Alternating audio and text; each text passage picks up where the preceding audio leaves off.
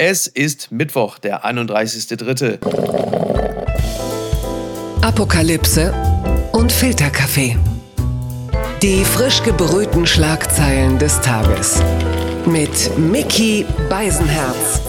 Einen wunderschönen guten Morgen und herzlich willkommen zu Apokalypse und Filterkaffee, das News Omelette. Und auch heute sprechen wir ein bisschen über die Schlagzeilen und Meldungen des Tages. Was ist wichtig? Was ist von Gesprächswert? Worüber lohnt es sich zu reden? Und sie kann es mir gewiss sagen. Zeitleser kennen sie. Man kannte sie als Parlamentsberichterstatterin bislang, vor allem aus der Taz. Seit Anfang dieses Jahres ist sie in Diensten des Weser-Kuriers. Ich freue mich sehr, dass sie da ist. Guten Morgen, Anja Meier. Hi, Miki, guten Morgen. Anja, du bist ja an allen Dingen interessiert. Hast du äh, verfolgt, wie sich dieses Containerschiff die Ever Given, wie sie aus dem Suezkanal befreit wird. Für mich war das so ein bisschen wie die Geburt eines Tieres, so nach dem Motto irgendwie wie so ein Wal, wie so eine Wahlgeburt. Jetzt guckt das Köpfchen raus, die ganze Welt schaut drauf. das ist ein absoluter Wahnsinn, oder? Na, ich finde, es ist immer ganz witzig, dass man irgendwie sieht, dass wir doch tatsächlich quasi von Leitungen abhängen in der Welt. Ja. ja? Also das ist, das ist so, das sind so einmalige Ereignisse, wo man das mal vor Augen geführt bekommt. Und natürlich jeder spricht über dieses komische Penisbild des Kapitäns, der da irgendwie richtig. so einen Penis reingefahren hat, erstmal, ja. bevor er sich quergelegt hat. Aber es ist einfach Wahnsinn zu sehen, äh, wie alles mit allem zusammenhängt. Das hat man da wunderbar gesehen, finde ich.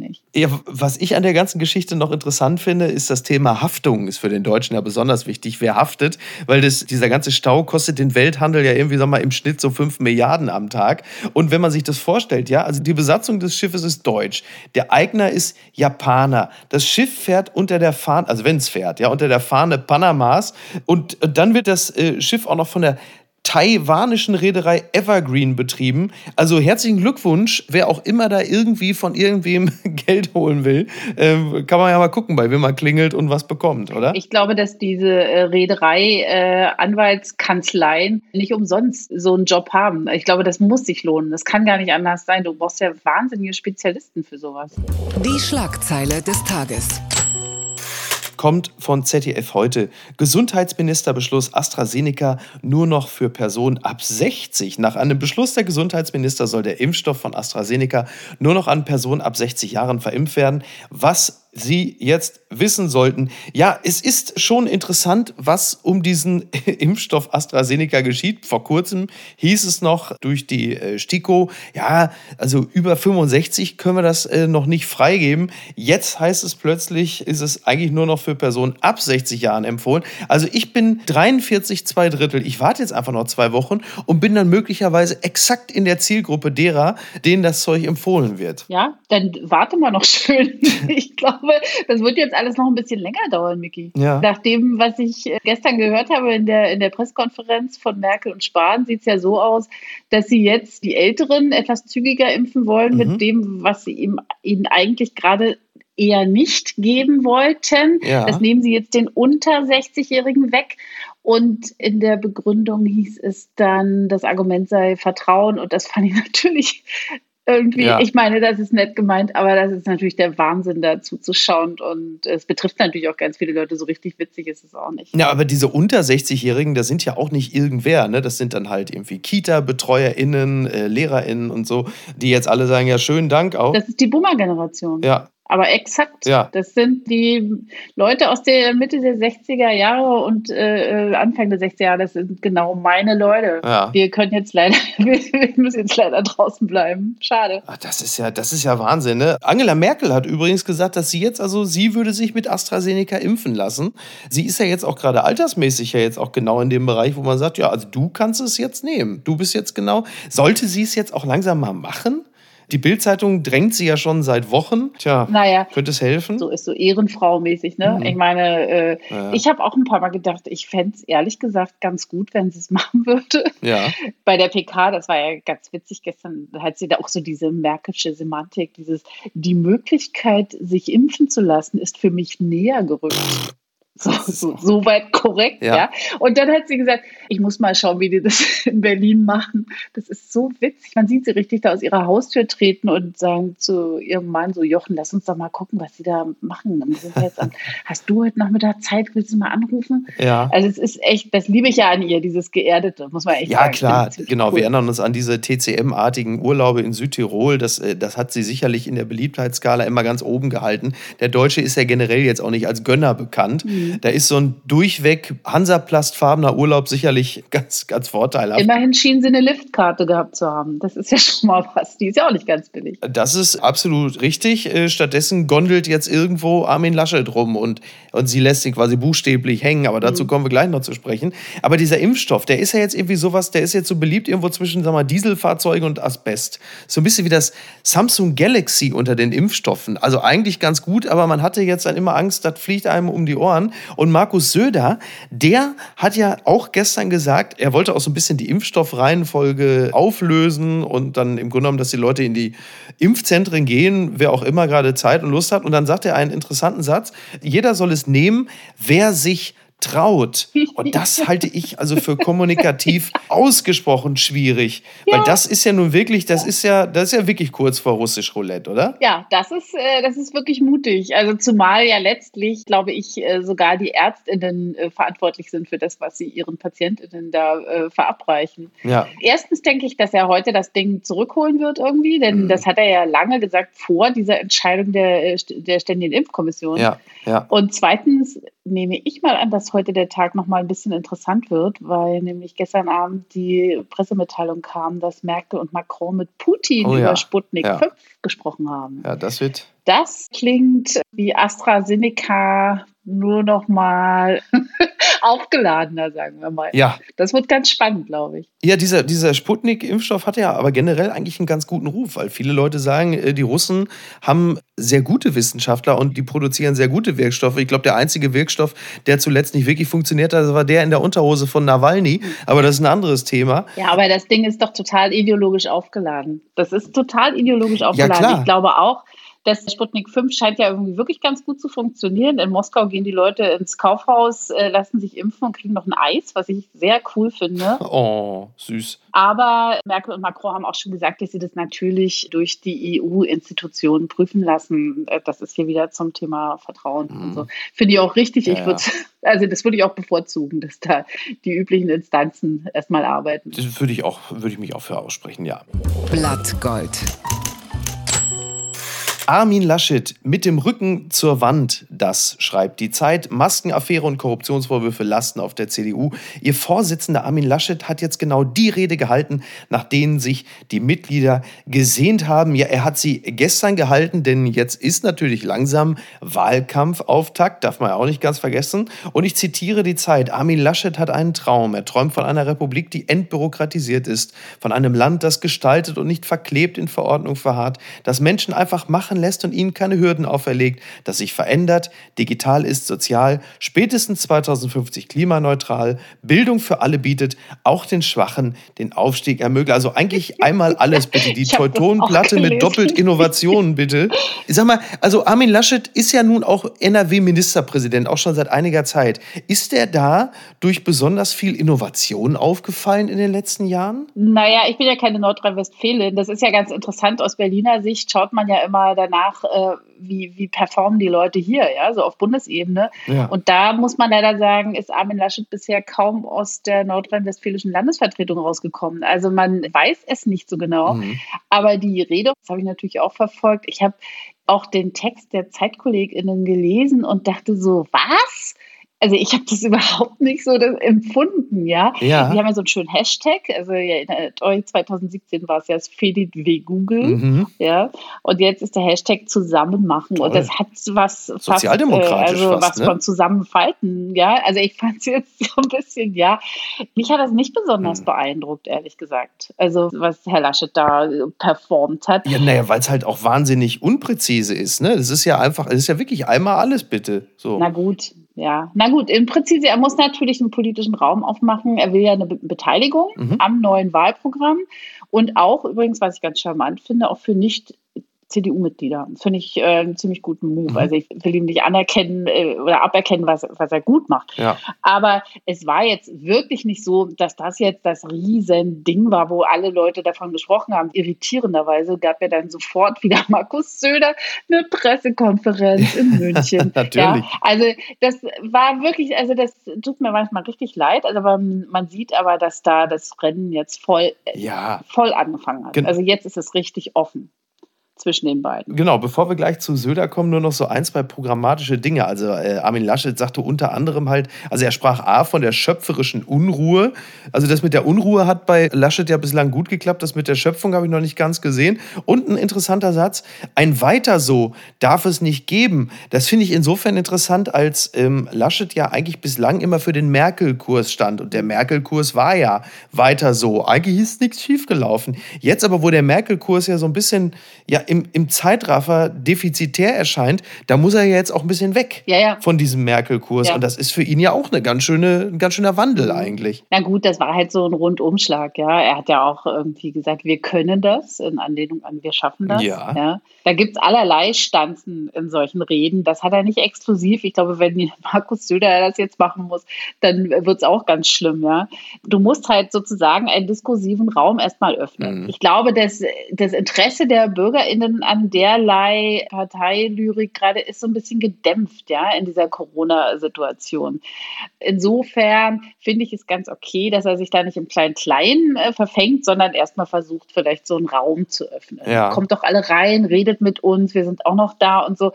Nicht verkehrt, aber ob es zieht, weiß ich auch nicht so genau. Mhm. Also ja. Also der Erste, der in diesem Raum steht, ist Markus Söder.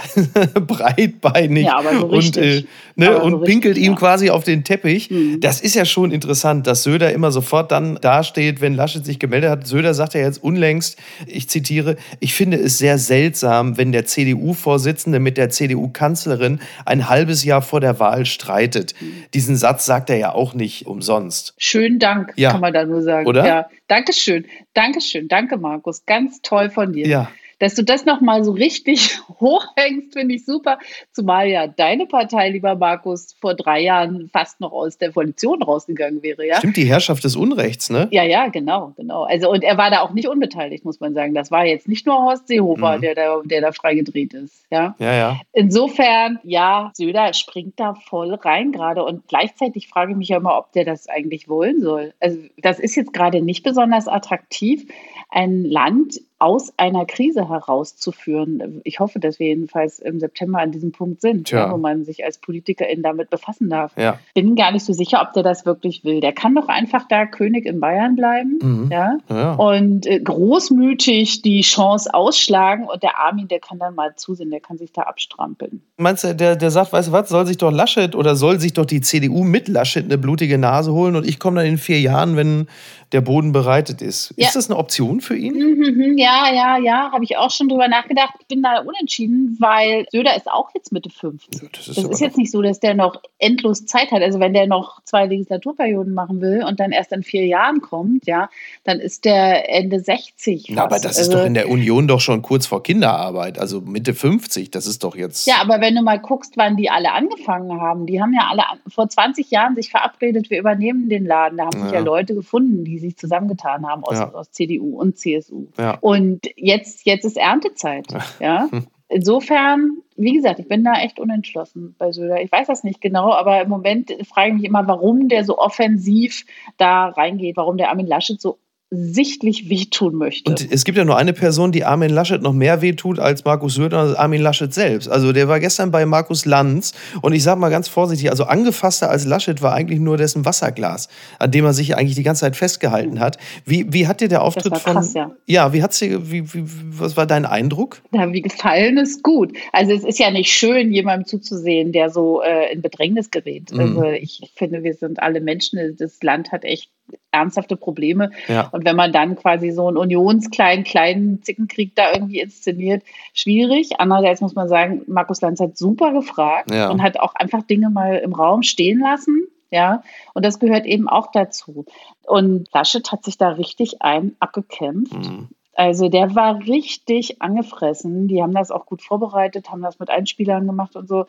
Da konnte er nicht mehr drumherum. Er hat am Anfang das so ein bisschen abgestritten. Wie war es Streit? Ich wüsste ja. nicht und so. Und dann war das aber so offensichtlich, ja. ja, dass er dann irgendwie auch gesagt hat, auch wieder nicht uncool, gesagt hat, naja, er will eigentlich da diesen ganzen Parteienzickenkrieg da irgendwie jetzt auch nicht gerade groß und breit diskutieren, hm. weil äh, das Land gerade andere Sorgen hat. Da hat er auch wieder einen Punkt. Das hat mich überrascht echo24.de, ich wusste nichts von dieser Seite, schreibt, Stadt zieht erste Konsequenzen. Aus für Tübinger Modell. Sieben Tage Inzidenz steigt heftig. Palmer mit, endlich kommt das Wort mal, Klartext. Ist das Modellprojekt in Tübingen zum Scheitern verurteilt? Der Inzidenzwert steigt stark und ein Experte spricht schon über die nächste Ausgangssperre. Ja, wir kennen ja das Tübinger Modell, das ist ja nun in aller Munde. Also ne, Kinos, Außengastronomie, viele andere Kultureinrichtungen können Besucher empfangen, wenn sie dieses Tübinger Tagesticket haben als Nachweis für einen negativen Corona-Schnelltest ist. Und jetzt ist es aber so, dass die Inzidenzen von Donnerstag bis Sonntag von 35 auf 66 schon angewachsen sind. Und äh, die Tendenz steigt natürlich deutlich. Jetzt wird natürlich überlegt, muss man dieses Experiment, dieses Modell, muss das jetzt eigentlich schon wieder in die Mottenkiste? Palmer selber sagt auch, klar, man kann jederzeit die Reißleine ziehen wollen tu das natürlich nicht, denn es heißt nach wie vor testen, testen, testen. Und viele andere fühlen sich dadurch jetzt angespornt. Selbst Köln will Modellstadt werden. Mhm. Das war für mich persönlich. Da bin ich auch schon sehr gespannt drauf. Ja, ja wirklich. Also, also ja. Naja, also Tübingen ist eine interessante Sache. Der Palmer war ja gestern auch im ZDF, auch bei Land. Mhm. War für seine Verhältnisse relativ ruhig. Das ist schon erstmal ein ziemlich wichtiges Zeichen ja. dafür, dass es doch nicht so rund läuft. Man muss aber sagen, niemand sollte dieser Stadt wünschen, dass es nicht gut läuft. Klar. Da geht es ja auch um Leben und Tod oder Krankheit und Tod. Ja. Aber es, man sieht, dass das nicht funktioniert, weil wir in einem kapitalistischen System leben. Und ja. wenn du den Menschen anbietest, sie können eine exklusive Leistung in Form eines Tagestickets haben, ja, also wie so eine Art Tübingen als, äh, weiß ich nicht, Disneyland äh, von Baden-Württemberg. Hm, wir fahren mal rein und dann trinken wir Prosecco. Das habe ich gestern Morgen im Radio gehört. Das war schon wirklich ziemlich krass. Ja. Also Menschenrecht Prosecco trinken, ja, während irgendwo anders die Leute sterben. Schwierig schwierig, ja. sehr schwierig. Ich verstehe den Wunsch, ja, aber das nimmt ja Formen an. Also zum Beispiel gab es wohl einen Friseur, der nicht in der Innung ist, wie Boris Palmer okay. hat, der äh, mit diesen Tageszugangsdingern da gedealt hat. Ah ja, okay. Ja. Ich meine, gelernt ist gelernt, ja? ja. Das ist wirklich krass. Also als ich das gehört habe, ich gedacht, na gut, der mag ja sein, der Boris Palmer, der mag sich schon gerne und ist auch ziemlich uh, stolz auf sich, aber er versucht es doch zumindest. Ja, ja. Aber wenn die Leute natürlich dann freidrehen, ja, dann klappt das einfach nicht. Genau. Das ist halt auch so mit das Problem bei der ganzen Geschichte. Ne? Dann hast du noch den Schwarzmarkt für irgendwelche Tagestickets. Da stößt das System da wirklich komplett an seine Grenzen. Den Wahnsinn, oder? Ja. Wer kommt denn auf sowas? Ja, aber klar. Wahnsinn. Ja, ja. Echt? Ach du, wir werden, glaube ich, äh, im Zusammenhang mit der Pandemie noch ganz andere Dinge haben. Ne? Irgendwelche Impfstoffdeals und den Schwarzmarkthandel dafür und ach, was nicht alles. Ja. Es ist ein bisschen schade, weil ich finde, es ist diesem Projekt grundsätzlich erstmal zu gönnen, weil es ja für viele auch hoffnungsstiftend ist, weil es ja bedeutet, dass auf Basis niedriger Inzidenzen äh, die Wiederaufnahme von Leben auch ungeimpft, das ist ja der zentrale Punkt, wieder möglich sein kann. Aber äh, wenn man jetzt das Tübinger Modell jetzt gerade betrachtet, sieht es dafür gar nicht so rosig aus. Nee, sieht es leider nicht.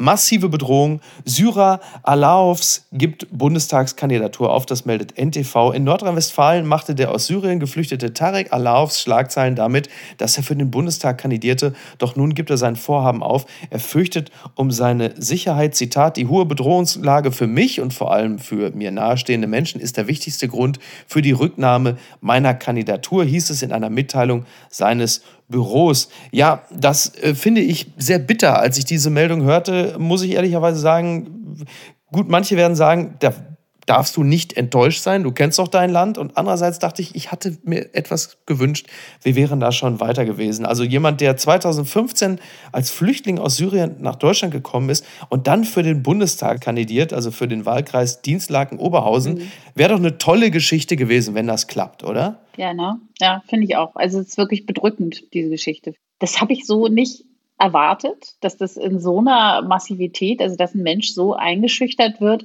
weil er quasi mittun will, ja? ja? also weil er sich einbringen will ja.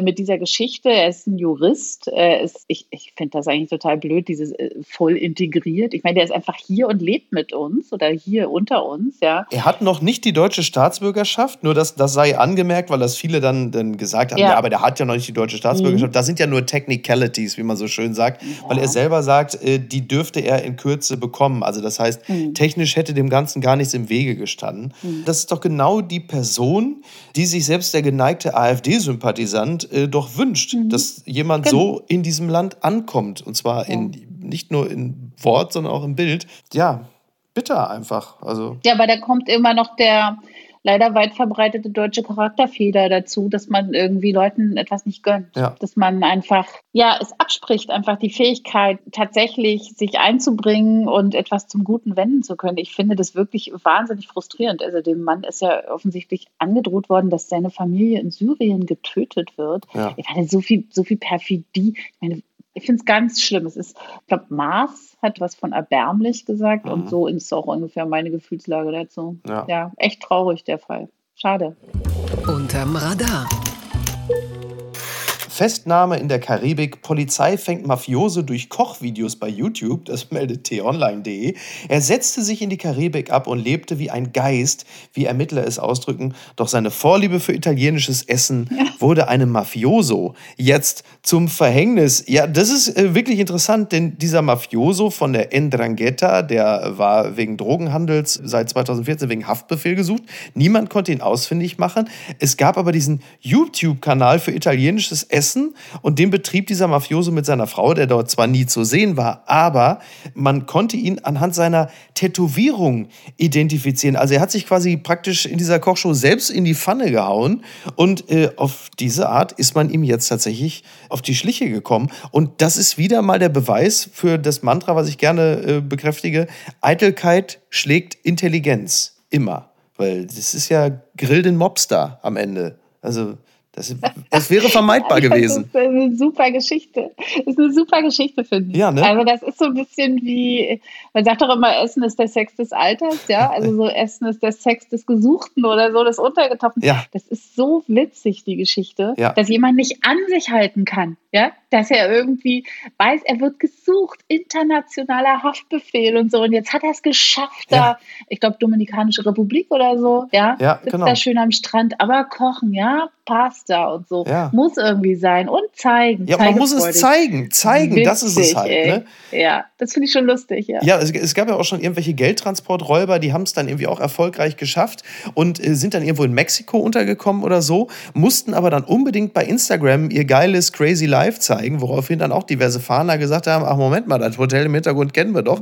Und auf die Art ähm, wurden die auch hochgenommen. Und da bist du immer wieder an dem Punkt, wo du sagst, diese verdammte Eitelkeit, weil die Leute Ende ich weiß nicht, ob es meistens Männer sind, ich behaupte das jetzt einfach mal, können auch nicht, wie man im, im, Englischen gerne sagt, Low Profile halten. Nein, man muss sich dann halt eben doch inszenieren und riskiert dann auf die Art, ich weiß nicht, also Höchststrafe inkognito sein. Ich glaube, das ist aber nichts geschlechtsspezifisches, Micky. Ja? Nee, nee, nee, nee. Also ich habe auch so ein paar geheime Kanäle, wo ich manchmal raufgucke auf Instagram, wie okay. bei so einem Autounfall.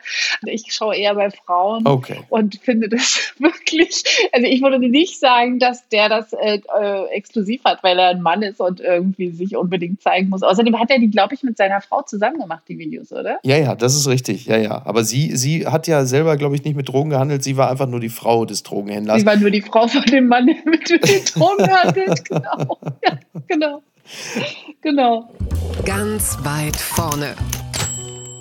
Deutschlandfunk Nova beschreibt. Marshmallow-Test. Warten kann sich lohnen, auch für Tintenfische. Auf etwas zu warten kann sich lohnen. Menschen können das, Affen und sogar Tintenfische. Die Belohnung, eine Garnele. Ja, es, es gab jetzt eine Forschung von der Cambridge University. Es gab eine Studie und dort wurde dieser sogenannte Marshmallow-Test an Weichtieren gemacht, also an den Tintenfischen. Und es ist ja so, man kennt diesen Marshmallow-Test von Kindern. Also da dürfen Kinder wählen, entweder sofort ein Marshmallow zu bekommen oder zu warten und dann zwei Stück zu erhalten. Hatten. Und das haben sie halt mit Tintenfischen gemacht, halt nur nicht mit Marshmallows, sondern mit den bei Tintenfischen sehr beliebten Garnelen. Und diese Tintenfische konnten teilweise bis zu 130 Sekunden auf diese Garnele warten und deshalb schließt man, dass manche Tintenfische ähm, die Intelligenz von äh, Wirbeltieren mit großen Gehirnen hätten. Wenn man das jetzt mal vergleicht, ja, Donald Trump konnte bei Twitter keine zwei Sekunden warten, bis er seine Finger dran hatte.